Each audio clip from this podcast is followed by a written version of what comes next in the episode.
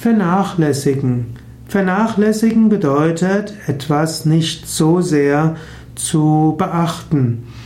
Man kann seinen Dienst vernachlässigen, das ist nicht so gut. Und besonders negativ ist es, wenn man seine spirituelle Praktiken vernachlässigt.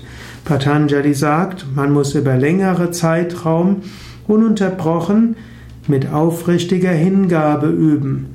So wird man spirituell wachsen. Wenn du deine spirituelle Praktiken vernachlässigst, dann werden wieder alte Gewohnheiten kommen.